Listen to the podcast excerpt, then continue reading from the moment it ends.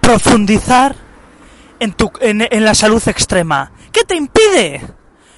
Bueno, pues los paleolíticos ancestrales seguían un tipo de alimentación donde la mayoría eran comida que salía del planeta. Entonces, ¿qué pasa? Muchos, eh, vale, dicen, sí, sigo una alimentación, eh, sigo una alimentación que me permita conseguirme mejor versión, pero fallan en una clave crucial.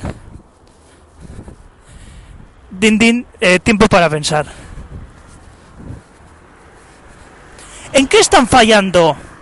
Pues efectivamente, están fallando en que ellos piensan que lo que, que, pueden seguir comiendo pan, pueden seguir comiendo cereales y que la grasa es mala. ¿No? Esto de un estudio que se hizo y que se popularizó diciendo que las grasas son malas. Bueno, pues esto es lo que te resta, lo que te impide alcanzar la salud extrema. ¿Por qué? Pues porque cuando tú comes pan, cuando tú comes macarrones, cuando tú comes cereales, ¿qué pasa? Que eh, la glucosa es una sustancia, sustancia tóxica. Entonces, ¿qué pasa? Que el cuerpo, para almacenar e- ese tipo de sustancia, la glucosa, lo que hace es elevar los picos de insulina. ¿Qué pasa? Que toda, toda la glucosa la almacena en depósitos adiposos, esto es, creando un tejido adiposo. ¿Qué pasa? Que ahí se genera un almacén. Esto ocurre con los carbohidratos, con los cereales, con el pan. Pero, ¿la realidad cuál es de las grasas?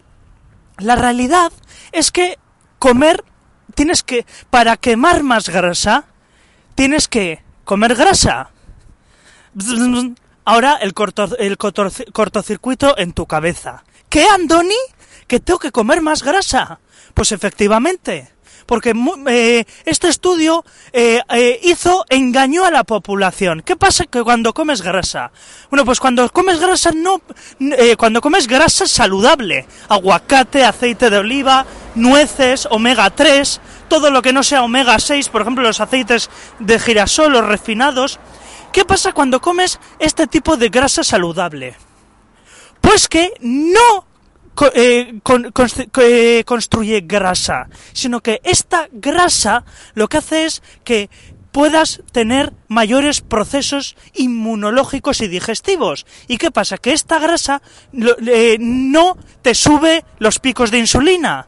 Entonces, ¿qué pasa? Que esta grasa no, como la mayoría de gente asocia, si comes grasa, no, directamente la grasa, eh, la grasa se alma- eh, esta grasa comida se almacena en el tejido adiposo, en las moléculas adiposas. Bueno, pues esto no es así, no es así. Además, comiendo grasas saludables, ¿qué pasa?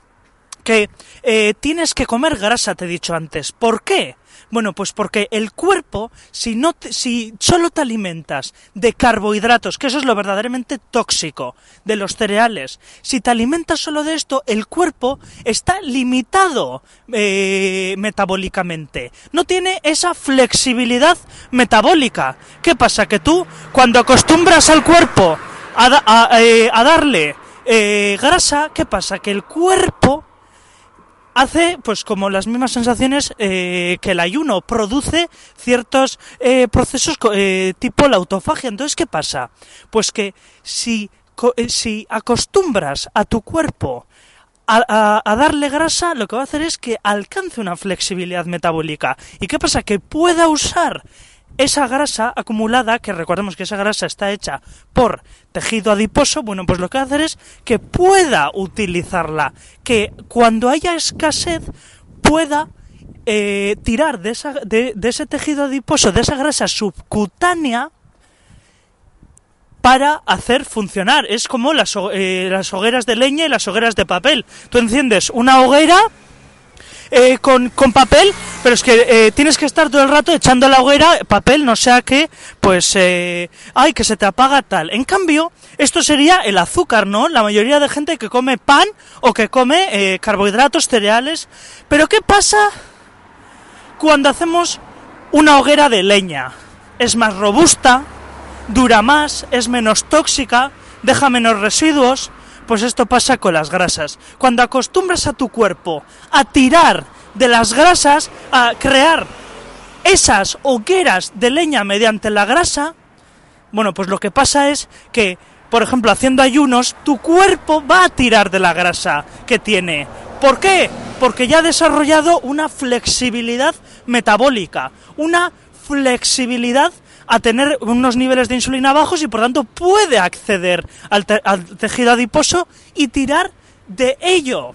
De esto profundiza muchísimo más la doctora eh, Isabel Belaustegui, pero, eh, lo dicho, eh, muchas veces en, la sociedad borreguil se asocia, no, es que la gente tiene una panza por, por comer grasa, no tiene por haber por, por tener unos picos altos de insulina, por, por eh, desarrollar eh, resistencia a la insulina. Entonces, ¿qué pasa? Desarrollando resistencia, eh, pues que ya hay problemas para metabolizar y por tanto, ¿qué pasa? Que cuando empiezas a quitar todos los panes, los cereales, todos los alimentos que tengan un índice glucémico alto, pues tu cuerpo, a medida que vayas eh, añadiendo proteína y grasa, bueno, pues lo que va a hacer es que va a tirar del tejido adiposo, va a tirar de la glucosa almacenada, no de la grasa comida, sino de... Eh, sino de el sino de eh, pues todos esos panes o de esas frutas o de ese brócoli va a tirar de ello y qué va a hacer va a usarlo como combustible robusto y no te va a dejar tirado, ¿no? Tú cuando comes un bollo, bueno, pues que te da un subidón de energía, pero a, las dos horas, a la una hora, eh, ya vuelves a estar mal. ¿Y qué pasa? Que surge la, eh, eh, la rueda del hámster, la rueda de la rata, te vuelves a sentir mal, el cuerpo te vuelve a pedir azúcar, el cerebro te vuelve a pedir azúcar y lo que pasa es, bueno, ya sabemos, ¿no? Que te, generas una adicción. Entonces, ¿qué? Tienes que acostumbrar al cuerpo a comer grasa. Quítate toda la basura de glucosa, de cereales, de trigo, de harinas refinadas, porque no te va a hacer ningún bien para alcanzar la salud extrema. Desarrolla esa flexibilidad metabólica con las grasas saludables omega 3, no omega 6, eh, eh, eh, con el ayuno. ¿Y qué pasa? Que vas a poder bajar los niveles de insulina vas a poder acceder al tejido adiposo y por tanto vas a poder alcanzar tu mejor versión de salud extrema potenciadora.